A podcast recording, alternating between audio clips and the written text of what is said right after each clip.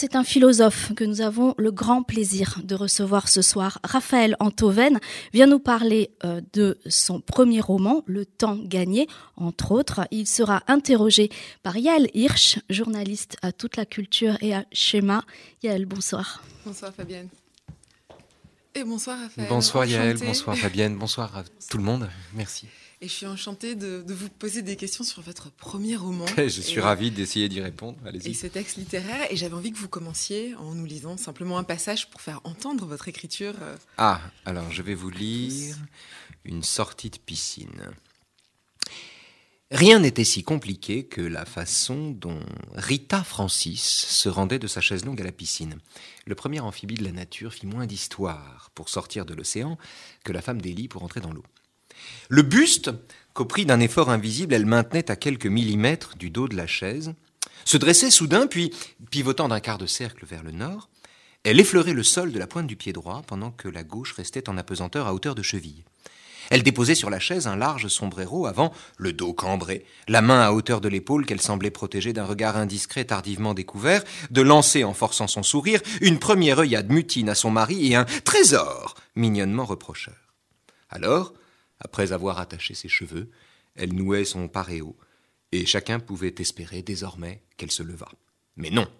Pivotant de nouveau, cette fois-ci d'un demi-cercle et dans le sens opposé à une vitesse étonnante, elle se tournait de l'autre côté de la chaise où l'attendaient comme pour un atterrissage des mules compensées qu'elle enfilait tout en parvenant dans son élan à se lever sans poser les mains. Et tout était là. Ne jamais poser quoi que ce soit. Défier la pesanteur autant que possible, user des lois de la physique et de toute la force de la volonté pour conjurer la gravité. Rita était disciplinée. Comme elle maintenait le talon à distance de la chaise, elle maintenait, comme elle maintenait le dos à distance de la chaise, elle maintenait le talon à distance de la semelle. Rita ne marchait pas, elle l'évitait, en croisant les jambes à chaque pas sur ses propres chaussures qui, à dessein, étaient trop petites. Arrivée à hauteur de piscine, Rita l'allongeait un peu, puis elle abandonnait les mules et, les pieds en danseuse, pointe vers l'extérieur, descendait à la verticale jusqu'à frôler le sol du genou gauche, formant à droite un triangle genou-fesse-talon qui lui permettait de se baisser sans s'accroupir ni pencher le dos. Elle effleurait du bout des doigts l'eau chaude et tournant la tête à 120 degrés vers l'unique destinataire de tout ce cirque, lançait une seconde yade mutine, assortie d'un sourire excessif, avant de se redresser, de dénouer son paréo, de le plier en quatre et de se baisser de nouveau, comme un ressort gracieux, pour le poser près des mules. Restait à entrer dans l'eau. Comment faire? Comment accomplir une chose aussi simple? Comment entrer dans la piscine quand on est devant elle et qu'il suffit d'y entrer pour y entrer? Rita agrippait fermement le rebord et, en gymnaste, dépliait de nouveau la jambe droite dont le talon semblait reposer sur la surface à peine altérée de l'eau, bientôt rejointe par l'autre gambette dont le pied de nouveau se fixait à hauteur de cheville, et ainsi, les fesses en l'air et un orteil dans l'eau, tel Aïvar le désossé qui marchait sur les mains, ou Osric le courtisan dont Hamlet se demandait combien de manières il faisait au sein de sa mère avant de commencer à téter, elle se glissait dans la piscine comme en un tube, sans répandre la moindre goutte alentour. Aucun désir n'entrait dans ma contemplation. Je la dévorais du regard, mais parce qu'elle faisait tant de manières, Rita est la première femme, sinon la seule, que je n'ai jamais imaginée dans des positions scabreuses. Merci beaucoup. Merci à vous. Euh, certains d'entre vous auront ou pas reconnu Rita. Vous dites dans un article euh, récent, les livres gagnent en souplesse ce qu'ils perdent en fraîcheur. Peut-être contrairement aux grandes dames. je ne sais pas ça. C'est vous qui le dites. Mais je me demandais avec. avec L'enjeu n'est pas de reconnaître Rita d'ailleurs, parce que que, que, que Rita m'ait été inspirée par quelqu'un que j'ai pu regarder, c'est possible. Mais ce qu'on peut dire, ce qui est intéressant dans une vie, si vous voulez, c'est la, ce que vous arrivez dans l'intervalle fini d'une existence euh, à produire, qui ne meurt pas tout à fait avec vous. C'est ça l'enjeu, en fait. Ce qui est intéressant, c'est pas euh, Rita ou ni la personne qui lui donne le jour, c'est la, la possibilité d'extraire de cette personne quelque chose qui survive. Bien sûr. Mais... Donc, il y a eu une grande polémique à la rentrée. On est un peu, mmh livre de la rentrée littéraire qui a créé la polémique, on est dans du recul. Néanmoins, le mmh. livre reste impudique. Et c'est pas seulement parce que c'est un roman à clé, c'est pas seulement parce qu'il y a des scènes d'humour, c'est pas mmh. seulement parce qu'il y a tout un microcosme qui est décrit. Qu'est-ce qui est impudique dans votre livre? Ah, Tout tout. C'est un, monument d'impudeur. J'ai toujours détesté l'impudeur, euh, l'égo-fiction, la narration de soi, euh, l'indiscrétion, le fait d'engager d'autres vies que la sienne dans une écriture. J'étais constitué par le refus de ça. Et soudain, c'est ainsi que les choses me sont venues, avec une nécessité euh, absolue, une nécessité impérieuse, à tel point d'ailleurs que j'ai interprété rétroactivement ma détestation de l'exercice lui-même, détestation a priori, comme... Euh, une façon que j'avais de me, comment de m'empêcher moi-même de le faire euh, ou d'y verser. À la seconde où ça s'est imposé à moi, ça s'est imposé complètement, et à partir de là, j'ai tombé à peu près tous les voiles. C'est-à-dire que je, l'enjeu n'était pas de tout dire, l'enjeu n'était pas d'être indiscret vis-à-vis de soi-même, ni même de s'exposer. L'enjeu était paradoxalement de reprendre possession de sa vie en l'offrant aux autres, c'est-à-dire de se donner suffisamment de témoins pour que la propre version qu'on fournisse de sa vie, soit enfin entendu ou recevable, si vous voulez. C'est ça l'enjeu. J'insiste là-dessus parce que c'est un des grands malentendus de l'ego-fiction. On croit souvent que ben, c'est un ego-trip, l'ego-fiction, et qu'en somme, on veut se donner un portrait avantageux, un profil avantageux. C'est pas le cas du tout. L'enjeu, c'est de prendre la matière de sa vie pour essayer d'en tirer quelque chose de plus intéressant que soi-même. Euh, et, le second malentendu, c'est qu'en général, on écrase un roman euh, sous, euh, comment dire, sous les, personnages qu'on croit, croit reconnaître, alors qu'en réalité, les personnages eh ben, se détachent des personnes. Et le roman, dans ces conditions, échappe à l'égo-fiction, in fine. Si, je résume, euh, vous avez utilisé donc les mots indiscret et impudique, et l'impudeur, c'est créatif, c'est créateur, ça permet d'écrire, mm. ça libère, enfin douloureusement, mais une fois qu'on est libéré, ça semble que ça jaillit et on l'empêche plus. Et indiscret, en revanche, c'est pas du tout le but. Euh, est-ce que maintenant, du coup, une fois que ça jaillit, une fois que c'est passé, une fois que ces personnages sont euh, dans le monde, du coup, ça continue l'écriture de l'écriture? C'est très étrange, ça, être après la fin de l'histoire c'est un peu, on est un peu quand on écrit un livre comme ça, pas pour la qualité du livre, hein, mais par l'importance qu'il peut occuper dans votre petite vie d'écrivain. Quand vous vous découvrez, quand vous vous découvrez écrivain, en fait, et que vous écrivez un livre qui a cette importance-là dans, votre vie, une fois que vous l'avez écrit, vous êtes un peu après la fin de l'histoire. Vous êtes un peu après la, un peu comme Chaplin et Paulette Godard, une fois que le générique des temps modernes s'achève et qu'il faut continuer à marcher sur la route vide, si vous voulez. Bah, il n'y a plus personne pour regarder. donc vous êtes un peu après la fin de l'histoire, vous êtes un peu démuni comme ça. C'est pas un, baby blues, c'est plus profond que ça. C'est le sentiment, voilà, euh, de n'être plus son passé, d'avoir un passé et d'être passé à autre chose. Et euh, l'inconnu, pour moi, était de savoir si euh, la séquence qui allait suivre allait être une séquence euh, fertile, prolixe, ou au contraire une séquence asséchée de vaches maigres, comme on peut en vivre, etc. Et pour mon bonheur, j'ai, en vérité, avec ce livre, c'est comme si je m'étais donné le droit d'écrire j'écris une pièce de théâtre, je, travaille là sur une fable, euh, et, l'écriture me vient. Et alors, c'est pas du tout de, de l'ego-fiction pour le coup, c'est de la fiction. Euh, c'est de la fiction, des parodies, des mises en scène. L'écriture me vient euh, naturellement. Ma crainte était que ça, qu'un livre comme ça fermât le désir d'écrire. En réalité, ça l'a ouvert. Alors vous êtes dur à l'égard de certains personnages, mais celui avec lequel vous êtes le plus dur dans les personnages, c'est probablement vous-même. Euh, bah, sinon c'est pas drôle. Euh, sinon on n'est pas, on peut pas taper sur les autres et s'épargner soi-même. C'est comme quand on critique la bêtise et qu'on fait comme si on était intelligent, vous voyez. J'ai quand même une petite question peut-être un peu plus psy. Si vous retournez comme adulte aujourd'hui et si vous preniez ce petit garçon par la main un peu perdu entre deux mondes, celui du père, celui de la mère. Mmh. Quel conseil vous lui donneriez, vous, à ce petit garçon? Je, ne lui donnerai aucun conseil. J'écouterai ce que lui a à me dire.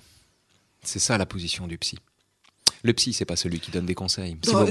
non, mais quand je, au sens non mais je, comme adulte, au-delà de, au-delà du psy, au-delà du statut du psy. Si j'avais affaire à ce petit garçon, en fait, j'ai affaire régulièrement à ce petit garçon, c'est mon ancêtre. C'est lui qui me parle. C'est lui qui me parle. Et c'est sa parole qu'on entend. Les choses sont à hauteur de, de, petit garçon. En tout cas, pendant longtemps dans le livre, car c'est à cette hauteur-là que les choses se passent. Après, le petit garçon grandit.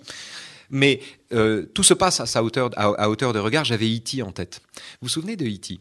La particularité de E.T., c'est qu'avant qu'apparaisse, euh, je crois que c'est Peter Coyote, euh, avant qu'apparaisse le premier visage d'homme adulte, à part le visage de la mère, il n'y a pas d'adulte dans E.T., tout est filmé à hauteur de ceinture.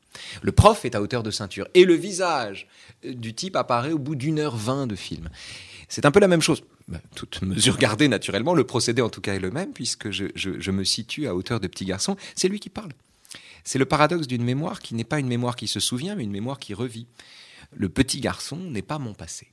Le petit garçon, c'est l'ancêtre avec qui je discute régulièrement.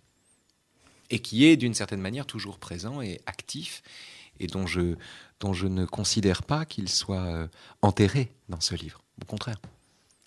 J'avais envie de vous poser la question sur le titre. Le temps gagné, c'est évidemment une référence à Proust qui vous est cher. Oui, c'est surtout une référence à mon père. Mais aussi, c'est une question, voilà, c'est un conseil de votre papa. Est-ce qu'il est bon ce conseil? Ben, C'était un conseil ambivalent. Euh, c'est un conseil ambivalent, c'est-à-dire que mon père me donnait le conseil, de, me disait tout le temps gagne du temps. Gagne du temps, gagne du temps. Alors, gagne du temps, ça pouvait vouloir dire lis les anthologies au lieu de t'emmerder à lire les œuvres complètes, en particulier quand tu es en cagne et que t'as pas le temps de parcourir l'ensemble de la philosophie du monde, mais qu'en revanche, il y a d'excellentes anthologies qui te donnent des, aperçus avantageux. Gagne du temps, c'était faire le sophiste, c'était enjamber les, les, les, toutes les, les circonvolutions de l'esprit qui conduisent à une conclusion que lui-même me délivrait clé en main. Il me dit gagne du temps, crois ça, c'est moi qui ai raison, t'inquiète pas. Commence pas par devenir, par exemple, ne sois pas révolutionnaire, gagne du temps, sois social-démocrate d'emblée, puisque de toute façon, c'est là que tu vas arriver. Bref, euh, il y avait euh, dans ce conseil quelque chose qui était de l'ordre de la sophistique, ou en tout cas qui était de l'ordre d'un effort dont on pouvait se dispenser au profit du sentiment qu'on en donnait. Par exemple, quand je jouais aux échecs, je décris un moment le moment où le narrateur joue aux échecs avec son père. Le narrateur, on est à l'époque où Kasparov joue contre Karpov. L'image de Kasparov est très présente dans les esprits, dans les journaux de 20 heures, etc., etc. Et le narrateur, qui est une sorte de copycat, imite Kasparov. Euh, imite Kasparov, mais dans les gestes, pas dans le jeu évidemment. Mais il donne l'impression de jouer. Ça lui suffit, ça le contente. Et ça, c'est le mauvais versant du gain de temps. Reste que pour le meilleur, gagner du temps, c'est aussi conquérir, et c'est le double enseignement, et c'est l'ambivalence de l'enseignement du, père en l'occurrence, c'est aussi conquérir un rapport intuitif au monde, c'est-à-dire un rapport littéraire. Se donner le droit de résumer une situation par un aphorisme. Trouver la phrase qui va en quelques mots concentrer, avoir la densité d'un livre entier. Euh, vous savez, les naines blanches dans le ciel, euh, les anciennes supernovas, qui deviennent des naines blanches, sont des, perles de carbone. Euh, ce sont des, diamants, des diamants célestes, des diamants de la taille de la Terre. Et, euh, mais c'est des diamants dont la densité est telle que, paraît-il, le contenu d'une cuillère à café pèse une tonne. et gagner du temps, c'est aussi ça, c'est aussi être capable de conquérir une telle densité qu'on est capable de faire tenir un livre entier dans un paragraphe. donc ce conseil était pour le meilleur, celui d'être, euh, de dire simplement les choses, et pour le pire, il était de simplifier les choses. Voilà.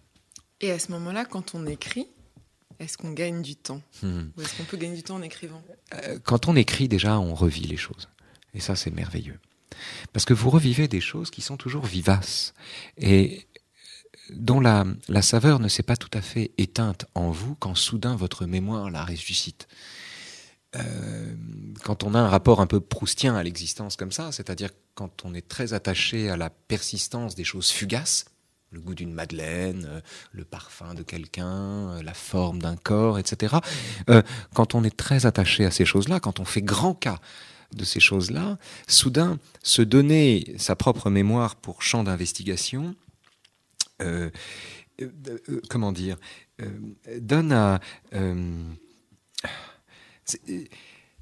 c'est littéralement un exercice de résurrection. Vous êtes de nouveau dans la pièce où vous aviez si peur. Vous êtes de nouveau dans la chambre qui sentait l'urine de chat. Vous êtes de nouveau seul dans votre lit à vous demander si vos parents sont vos parents. Vous êtes de nouveau. Et, c'est cette, euh, la, liberté que je m'étais donnée d'avoir tous les âges en écrivant euh, faisait de l'exercice en lui-même d'ailleurs plus qu'un bonheur. C'était une un univers en soi. J'étais euh, à l'intérieur moi-même du livre. Est-ce que cette enfance, elle était vraiment absolument malheureuse? Est-ce qu'il y avait des moments hyper heureux enfin... Non, il n'y a pas d'absolu. Euh, c'est l'avantage d'être vivant, si vous voulez. C'est qu'on est et on meurt, et donc il n'y a pas euh, l'absolu. L'absolu, ça, peut venir sous la forme d'un chef-d'œuvre, mais hmm, les émotions qu'on vit sont rarement absolues, sont rarement totalement quelque chose. Euh, quand on lit les carnets d'Eddie Ilsoum, on découvre de la joie même dans les camps. Ce qui est une désabsolutisation de la, tragédie, qui est un, exercice à la fois terrifiant et en même temps important, je crois, à faire. Euh, donc j'ai pas eu une enfance absolument malheureuse, j'ai eu une enfance de merde. Euh, avec toutes les richesses d'une enfance de merde euh, et tous les bénéfices aussi d'une enfance de merde. Quand vous vivez entre deux univers, par exemple, qui sont deux univers absolument euh, hétéronomes, hein, qui n'ont, enfin hétérodoxes, qui n'ont rien à se dire, totalement différents, mais qui, par ailleurs, relèvent du même milieu, c'est-à-dire dont l'alphabet est le même, le lexique est le même, la vision du monde est antinomique, les habitudes, surtout les parfums, les gestes, les, le regard sur les enfants, etc. Ce sont deux mondes. Vous apprenez à vivre simultanément dans ces deux univers, un où vous vivez le plus longtemps et un que vous désirez. Et vous apprenez la duplicité, vous apprenez à rêver. Vous apprenez à vouloir autre chose que ce que vous avez. Vous apprenez à vous satisfaire aussi de ce qu'on vous donne. Vous apprenez la fourberie, vous apprenez la diplomatie, vous apprenez le conflit de loyauté. Il y a mille richesses à toutes ces galères, en vérité. Euh, toute la question est d'entretenir avec sa propre enfance un rapport qui soit un rapport, euh, non pas le stérile rapport de la dénonciation, mais le rapport fécond de la compréhension peut-être de l'accumulation des bénéfices inattendus, imprévus qu'on a reçus. Après, je me disais, parce qu'on a beaucoup parlé de votre rapport à Proust, mais je repensais à cette scène où vous découvrez que vous êtes beau. Qui est... Ah oui. Et j'ai beaucoup pensé à Sartre et au mot de Sartre. Et un peu à cette boussole que vous portez en vous dans je, ce livre. Je dois à l'honnêteté de dire, et je, vous en remercie d'ailleurs, et vous êtes la première à me le signaler, euh, que c'est ce texte-là que j'avais en tête quand j'ai écrit ça. Euh, c'est presque un, pastiche d'ailleurs. Euh, le texte auquel vous faites référence est un passage absolument magnifique des mots où Sartre est envoyé par son grand-père, euh, qui en a marre de voir un gamin à cheveux longs avec des anglaises, il l'envoie chez le coiffeur et Sartre revient et il dit on avait envoyé un ange, on a récupéré un crapaud. Mes cheveux cachaient ma laideur. Et il décrit la laideur de son visage, il prend acte à 13 ans de la laideur de son visage qui est pour lui un motif très important hein, et qui lui permettra de penser des tas de choses, tous les textes sur le visqueux, sur le mou dans la fin de l'être et le néant, euh, euh, la capacité qu'il a d'en parler comme ça, de parler de la matière de cette façon-là, lui vient aussi du constat euh, tranquillement, librement assumé d'une laideur totale, avec un œil qui commençait déjà à entrer dans la mort, dit-il, alors qu'il avait 13 ans. et c'est ce texte-là que j'avais en tête, moi, quand j'ai décrit l'expérience le, que fait un enfant qui tombe sur son reflet. C'est-à-dire qu'il ne cherche pas son reflet. Il tombe sur son reflet au moment où le TGV qu'il emprunte passe devant le lac d'Annecy. Donc on est vraiment dans un dispositif narcissique euh, maximal, puisque la, la, vitre sert de lac, et il tombe sur son reflet et il a la surprise de constater que contrairement à un, ce qu'on lui avait dit, et deux, ce que lui-même avait cru voir dans la glace quand il s'attardait sur sa gueule de con, ben il est beau. Et en réalité, alors il met un certain temps à se reconnaître, qui pour le coup est une expérience proustienne. Euh, Swann met tout un temps à, reconnaître la personne qui pleure dans la glace euh, en écoutant un morceau de musique alors que c'est lui-même, comme Albertine met tout un moment, pleure tout en regardant la façon dont les larmes roulent sur sa joue euh, dans le miroir qui est derrière l'épaule du narrateur, ce qui lui fait douter de la sincérité de ses larmes. Bref, c'est une expérience, ça pour le coup c'est une expérience proustienne aussi. Mais enfin, il découvre ça mais il le découvre de façon euh, utilitaire. C'est-à-dire qu'en somme, il se dit, tiens, en fait, c'est son premier allié dans la vie. Il a 8 ans, 9 ans, il est pris entre un père qu'il adore et une mère qui s'occupe peu de lui, un beau-père qui le malmène, et il n'est pas heureux. Euh, et soudain, il se découvre un allié sous la forme de sa gueule. Et donc il devient follement narcissique, non pas par narcissisme, mais tout simplement parce qu'il a besoin de prendre des nouvelles de son allié, donc il passe sa vie à chercher son reflet. Dans la glace, le miroir, le fond de teint, la flaque d'eau, etc., etc. Il joue à son reflet. Il passe du, du, reflet de la flaque au reflet qui est dans la, vitrine d'à côté, etc. Donc il, joue ainsi avec son reflet, il a un nouvel allié. Et puis au bout d'un moment, voilà, euh, la vie continue et avec la confiance en soi disparaît, euh, disparaît la nécessité d'un contrepoint favorable. Il y a cet aspect un peu narcissique, mais je me disais aussi par rapport à ça, il y a cette idée que dans un monde où il n'y a pas vraiment de valeur, les choses changent, les mots peuvent être contractés, même si c'est intéressant et intelligent, et c'est pour faire des, super diamants. Mmh. Euh, et du côté de la maman, j'ai l'impression que c'est plutôt la musique d'ailleurs, et que la musique dit beaucoup de choses, mais que c'est difficilement explicité. Ça, j'aimerais bien qu'on en parle aussi. Euh, bah, qu'en fait, un peu comme Sartre, l'éthique ou les valeurs ou le sens du monde, c'est vous qui le portez en vous, et c'est votre projection et les pierres que vous posez. une jusqu'à l'écriture du roman. Mais c'est, mais, mais c'est, mais il, il, en est comme ça dans, dans la vie. C'est comme ça que ça marche. C'est comme ça qu'on pense. L'illusion est de croire qu'on peut penser séparément de son corps. Raymond Aron, euh, apparemment, ça n'a rien à voir avec ce que vous me demandez, mais je crois qu'en fait, je vous réponds. Raymond Aron, lecteur à Cologne, euh, dans les années 30, découvre les premiers autodafés. Et euh, il se promène, il est pensif sur les bords du Rhin, et soudain, il a une révélation. Il dit, mais comment moi, 25 ans, agrégé de philo, lecteur, sociologue, juif, Comment moi, avec, mon petit corps, dans mon coin, dans, dans, mon coin de la Terre et dans mon coin du temps, je peux accéder à une dimension qui dépasse la géographie, qui dépasse la temporalité pour penser les choses dans l'absolu C'est impossible.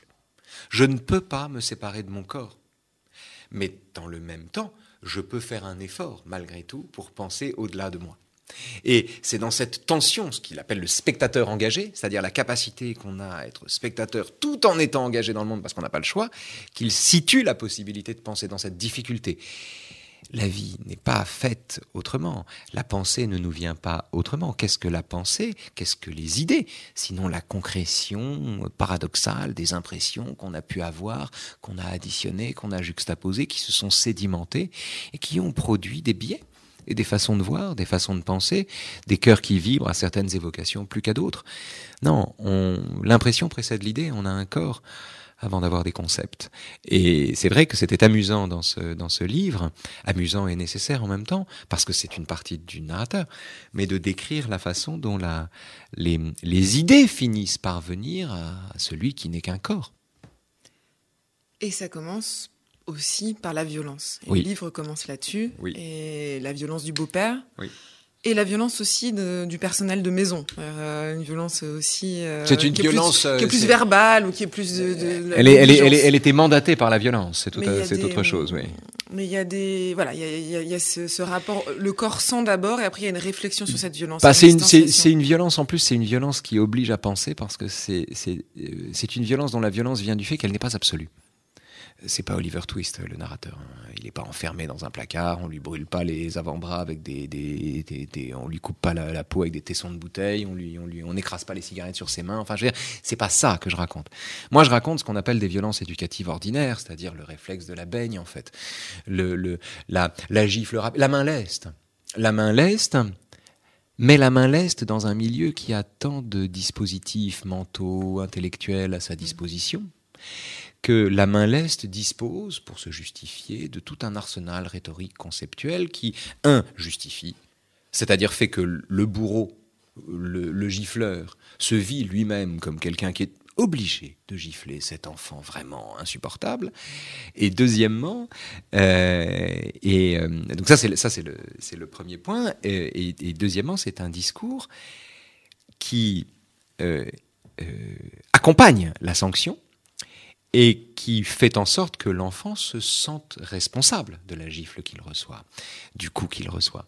Et, et, ça marche pas sur vous Si, ça marche. Bah, au bout d'un moment, non. Mais ça marche au début parce que quand vous prenez des coups, votre petit corps, quand vous prenez une grosse gifle ou parfois même un coup de poing, vous avez 8 ans et que ça fait un type mille fois plus fort que vous qui se fait les poings sur vous. Euh, euh, enfin, qui se fait la paume sur vous, disons. Euh, quand vous êtes petit, vous n'avez pas du tout les moyens de, process, comme disent les Anglais. Hein. Vous n'avez pas du tout les moyens de digérer mentalement cette affaire-là. Donc vous êtes obligé, de, pour donner un sens à cet inexplicable, à cette violence inexplicable, vous êtes obligé de vous représenter vous-même comme la cause de cette violence. C'est pour ça que la violence que les enfants subissent rend les enfants violents eux-mêmes. Non pas parce qu'ils reproduisent la violence qu'ils ont subie, mais parce qu'en se conduisant mal, ils s'arrangent pour mériter la sanction qu'ils ne méritaient pas d'abord. C'est pour ça que la violence produit des comportements délictueux, dans la mesure où le comportement délictueux, c'est la façon qu'a un enfant de justifier la violence qu'il a reçue et qui est inexplicable. Donc, je raconte ça. Je raconte la façon dont l'alliance entre le bourreau et sa victime, l'alliance entre le gifleur et le gifleur qui a besoin de penser que l'enfant est insupportable pour pouvoir tranquillement lui mettre des beignes parce qu'en vérité il supporte pas sa présence ici, et la victime qui elle a besoin de penser qu'elle mérite ses gifles sinon elle comprend rien. Et c'est ça que je décris, jusqu'au jour évidemment où cette alliance éclate, parce que c'est quand même désagréable de prendre des coups, et qu'on ne peut pas être soumis toute sa vie, et qu'il y a bien un moment où euh, les coups, on les rend, ou en tout cas, inexplicablement, on dit suffisamment oui à la vie pour dire merde à celui qui gifle. J'imagine qu'il y en a qui s'effondrent aussi. Alors voilà, il y a deux possibilités. C'est pas ça que je raconte. Moi, je raconte l'histoire d'une victoire. C'est un livre heureux. Je raconte l'histoire de plusieurs victoires. Ce sont des victoires. Euh, bah, je raconte l'histoire de la, découverte du fait que il ne dépend que de soi de perdre. On peut être euh, vaincu, mais perdre, c'est autre chose. Être défait, c'est autre chose. Euh, ce que je veux dire, c'est que on peut tous connaître la défaite. C'est une chose et de connaître la défaite face à quelqu'un de plus fort que soi. Mais tout autre est de baisser les bras. Et je raconte cette découverte, en fait, cette épiphanie. C'est-à-dire la découverte qu'en somme, dans la vie, pour ne pas perdre, bah, ne pas perdre ne dépend que de soi. Il suffit de ne pas baisser les bras. Qu'on soit vaincu ou pas n'a aucune importance. Et cette découverte-là, cette victoire qu'il remporte sur soi-même, fait qu'au bout d'un moment, bah, le type a beau être plus fort, il lui dit merde quand même. Et c'est lui qui gagne. Dans cette enfance, vous en, parlez d'ailleurs très tard, vraiment explicitement. J'ai évidemment envie de vous poser la question sur l'identité juive. Mhm. Vous en parlez vraiment explicitement euh, lors d'un enterrement dans la famille de votre beau-père. Mhm. Euh, mais sinon, c'est un peu dit entre parenthèses. Il y a le monde plutôt séfarade, joyeux, ensoleillé, à de votre, euh, de votre papa, et le monde plutôt ashkénaze euh, autour de votre maman. Mais c'est juste évoqué comme ça. C'est vrai. Quel rôle ça a joué vraiment dans votre bah, enfance C'est évoqué à la mesure de la place que ça prenait, parce que c'est vraiment un monde d'apostats et de mécréants, si vous voulez. On ne savait pas si c'était Kippour, qui, qui, si Kippour, c'était le vendredi ou le samedi. On était vraiment dans un... c'est un monde tout à fait... Kippour. si le Shabbat, c'était vendredi ou samedi. Vous voyez, c'est-à-dire qu'on on était vraiment un, dans un monde, il n'y a, pas, a pas plus laïque, il n'y a pas moins croyant, euh, et des deux côtés.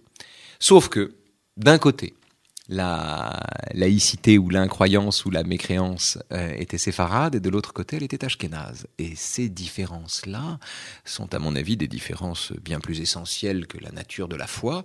Euh, ce sont des différences d'odeur, ce sont des différences d'usage, d'habitude, de rapport à l'argent aussi, euh, de rapport au don, de rapport à la liberté, de rapport à la loi. Et ce sont véritablement deux mondes tout à fait hétérogènes. C'est-à-dire que j'ai eu la, la, les, comment dire, j'ai eu les, les échos d'une hétérogénéité profonde, sans qu'elle prenne, chez moi, dans ma famille en tout cas, la forme d'un débat entre plusieurs conceptions de la, de la divinité. Non, c'était juste que d'un côté, il y avait plus de Pologne et de l'autre côté, on venait d'Algérie. Et concrètement, c'est quoi la...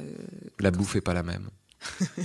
La bouffe n'est pas la même, l'humeur n'est pas la même, les, les, les, attentions ne sont pas de même nature, et surtout, surtout, les tragédies, euh, comment dire, les romans familiaux ne sont pas les mêmes, parce que du côté séfarade, le drame, c'était la guerre d'Algérie.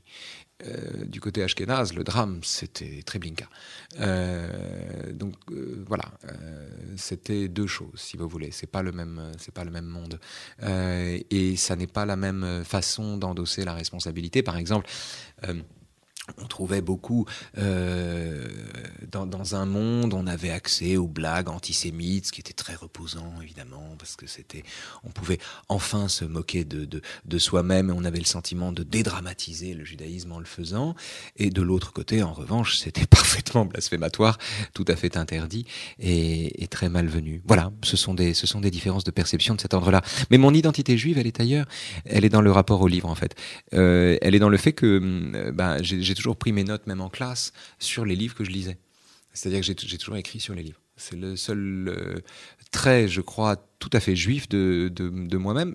S'il fallait me, euh, voilà, nommer un, euh, un tropisme que je pourrais qualifier de juif chez moi, il est là. Il est dans le rapport au livre. C'est-à-dire qu'un livre est inséparable pour moi du stylo avec lequel on le lit et de l'interprétation ou des idées qu'il qu'il permet. Mais ça ne va pas plus loin. J'avais envie quand même de vous poser la question. Il y a cette scène très forte à l'école normale supérieure où votre père s'assied et se met à pleurer. Oui. Et vous avez pas tellement d'empathie en fait à ce moment-là, même s'il y en a aussi, mais c'est mm. complexe vos sentiments. Euh, il y en a beaucoup. Je, je, je, pense, voilà, vous, vous, je pense à Spinoza qui est aussi un très important pour vous. Je pense à Abraham qui casse les idoles. euh, je pense à Yosef Yerushalmi et à Freud, évidemment l'homme Moïse. Est-ce que ça se passe dans ce livre, ça se passe aussi par l'écriture de ce livre, ça se passe par ce qui est raconté dans ce livre. Est-ce que le défi avec le père est briser les idoles du père ou l'idole dans le père? C'est pas non, un parce que l'enjeu, le problème de l'enfant dans cette histoire, enfin l'enfant c'est un adulte, il a 19 ans, il vient d'entrer à l'école normale, c'est autre chose, mais le problème de l'enfant c'est précisément de ne pas briser l'idole du père. Euh, tout son problème c'est de préserver en permanence l'idole du père, de le protéger. Euh, et de le, de le préserver d'une amertume euh, dont son père lui fait la confidence depuis toujours.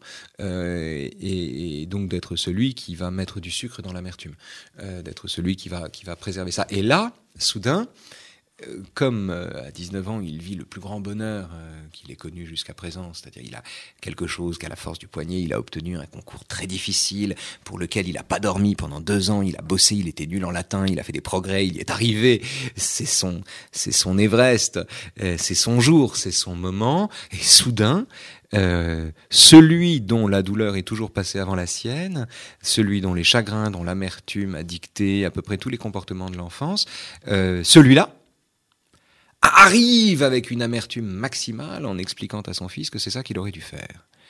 Et là, euh, se joue pour l'enfant, si vous voulez, une alternative. Soit il entre dans ce discours, il se met à pleurer avec son père, et soudain, ce qui était sa victoire devient un deuil.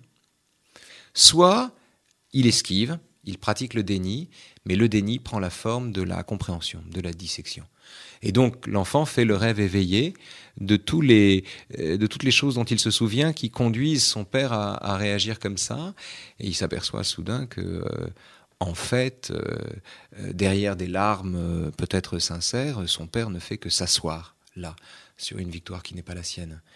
Et ce jour-là signe un moment très important dans la construction de l'enfant. C'est pas l'obtention du concours qui l'éloigne de son père, c'est le constat tout simplement qu'il a réussi quelque chose que son père était incapable de faire. Non parce qu'on l'en avait empêché, mais parce qu'il n'en était pas capable.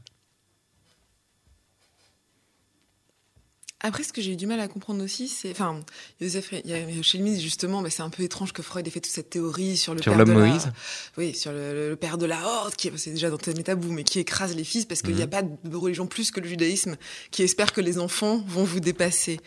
Et on a, je trouve qu'on a du mal à cerner à quel point votre papa vous arme quelque part. Euh, est-ce que c'est conscient ou pas pour que vous le dépassiez J'ai du mal à dire mon père parce que quand, quand, vous écrivez quelque chose, là encore une fois, les personnages que vous fabriquez finissent par échapper à la biographie. Mais, mais euh, ce qui est vrai, c'est que le narrateur, je, dis le narrateur pas par coquetterie, hein, je dis narrateur parce que c'est plus juste en fait de dire le narrateur.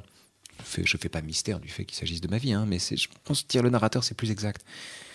Euh, le narrateur reçoit de son père des injonctions contradictoires comme gagner du temps. Gagner du temps, c'est tantôt euh, faire le malin et tantôt euh, être malin ou intelligent. là, il reçoit l'injonction contradictoire de passer les concours que l'autre n'a pas passés, c'est-à-dire d'être en fait d'occuper comme Aaron dans ses mémoires, le premier chapitre de ses mémoires s'appelle le testament de mon père. Il dit j'étais la terre promise et mon père se vivait comme un Moïse en fait. Donc euh, j'avais, il avait un rapport mosaïque à mon destin. Il, se vivait comme euh, quelqu'un qui avait raté la grecque de droit, etc., etc. Donc j'ai voulu être premier de ma classe toujours pour corriger ça. Donc Aaron raconte ça. Euh, donc, et d'une certaine manière, l'enfant lui-même, le narrateur, reçoit cette injonction là. Euh, d'un père qui aurait dû faire d'autres études et qui ne les a pas faites et qui du coup qui mandate son fils pour aller à l'école où lui-même aurait dû aller, ce qu'il comprend le jour où il réussit. Euh, il reçoit cette injonction-là et dans le même temps, le moindre succès est, tellement euh, lesté d'amertume, ou, alors capté par son père pour euh, l'orienter dans un sens qui n'est pas celui de, euh, que son enfant avait, avait mis derrière, qu'au bout d'un moment, l'incompréhension est totale et il y a juste deux personnes qui se parlent et qui s'adorent et qui, de ce point de vue, en tout cas, ne se comprennent plus. Et hum, question quand même, je reviens là-dessus. Mmh. Et la question de Dieu, vous avez choisi la philosophie, en tout cas longtemps. Est-ce que c'est important Pour vos deux parents, c'était pas important. Ça n'existait pas. Ça n'existait pas. Euh, c'était pas leur problème en fait. Ils se sont jamais vraiment posé la question. Ma mère était plus sensible et plus sensible que mon père. Il n'avait pas la même bibliothèque. Euh, et ma mère, dans sa bibliothèque, avait plus de rabbins, plus de mystiques. Euh, plus de théologiens et quelques pères de l'Église. Euh, donc la question de Dieu était plus présente dans l'univers maternel. Euh, mais là encore, chez vous Chez moi, elle est, elle est, elle est, elle est très présente comme un, comme un objet d'étude. Dieu est un, est un sujet comme un autre, mais d'une certaine manière, je vis hors Dieu. C'est-à-dire que c'est une hypothèse dont, dont, dont je n'ai jamais même ressenti le besoin, dont je n'ai jamais éprouvé le besoin, et qui, quand je me suis mis à faire de la philo, m'est apparu assez vite euh, comment dire, le désir que nous avions de Dieu m'est apparu assez vite comme une preuve de son inexistence. C'est-à-dire que je me disais, si Dieu existe, on n'a pas besoin d'y croire. Si Dieu existe, c'est-à-dire si la totalité des problèmes que son existence vient résoudre est déjà résolue, ben, on n'a aucun besoin d'y croire. Le fait qu'on y croit témoigne ou me paraît témoigner du fait que l'existence en elle-même de Dieu est douteuse. Pour qu'on y croit, faut qu'on ait un doute. C'est de cette manière-là que Dieu est apparu. J'étais en terminale, je commençais à réfléchir sur tout ça. Et, euh, et assez vite ensuite, je lis Spinoza et je découvre en lisant Spinoza cette chose extraordinaire qui est que, euh, bah, vous savez que pour Spinoza, Dieu existe naturellement puisque Dieu est tout ce qui existe. Donc Dieu, c'est l'ensemble de ce qui existe, de sorte que nous sommes, vous, moi, des parties de l'entendement infini de Dieu. Bon, mais quand Dieu est ça, quand Dieu est ainsi défini, le paradoxe est que vous êtes en exil sur Terre. Vous vous vivez vous-même dans, dans une position d'étrangeté parce que en fait, le monde n'a aucun sens. Dieu n'est pas au-dessus du monde pour lui donner un sens. Il n'y a pas d'ascenseur céleste qui permet de regarder le monde d'en haut. Non, il n'y a qu'un seul monde et un monde sans miroir quand Dieu est tout ce qui existe. Plus Dieu s'élève dans le ciel, plus le monde prend un sens. Plus Dieu d'ailleurs prend forme humaine et un visage humain. Donc plus Dieu est transcendant, euh, plus il prend un sens. Reste que moi, quand j'étais en terminale, je me disais, ben, il peut pas à la fois exister et être au-delà. Il faut savoir ce qu'on veut. Soit on existe, soit on est au-delà. Donc j'en étais là. Dieu a toujours été un motif pour moi de, réflexion. Après, euh, toute considération théologique a longtemps été préemptée par la lecture de l'éthique euh, et par la guerre à l'Église catholique, en somme. C'est-à-dire la, façon dont le, le, christianisme n'a pas supporté l'apparition de Spinoza. Euh, et, puis, et puis de Spinoza, on passe à Nietzsche. Et là, évidemment, de Dieu ne reste plus que son ombre. Avant de passer la parole aux, aux auditeurs et aux aux, internautes, j'avais envie de revenir quand même sur mm. la polémique et peut-être à l'aune de tout ce que vous avez dit, essayer de réfléchir. Est-ce que y a, ça a fait tant de bruit Il y a des, messages d'ailleurs tellement haineux. Est-ce que c'est habituel pour vous parce que vous êtes une figure publique et que maintenant avec les réseaux sociaux Oui, je pas, j'ai pas découvert la haine. options. Je vais essayer. De... Ouais, ouais. Est-ce que c'est vraiment cette chose où vous avez décidé de vous battre et c'est quelque chose pour lequel vous militez et s'il y a des personnes qui n'ont pas su faire ça, ça peut paraître comme un jugement et dur en fait quelque part, alors qu'évidemment vous, on comprend que c'est votre c'est votre histoire et vous avez le droit de la raconter.